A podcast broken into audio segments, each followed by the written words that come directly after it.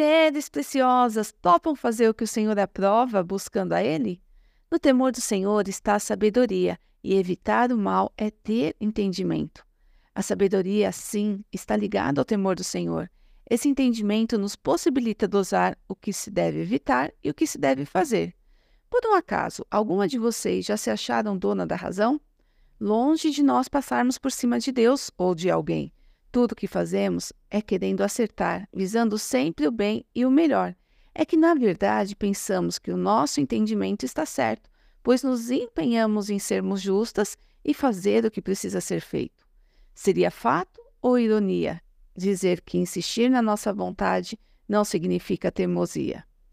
A verdade é que Deus tem plano para nós e temê-lo, se submeter ao ensino da Bíblia, é o início da sabedoria. Está acima dos nossos conceitos ou do que já pensamos ser certo ou errado. Não se trata da nossa vontade, sim da vontade de Deus. Que tal buscar a Deus e a sua vontade?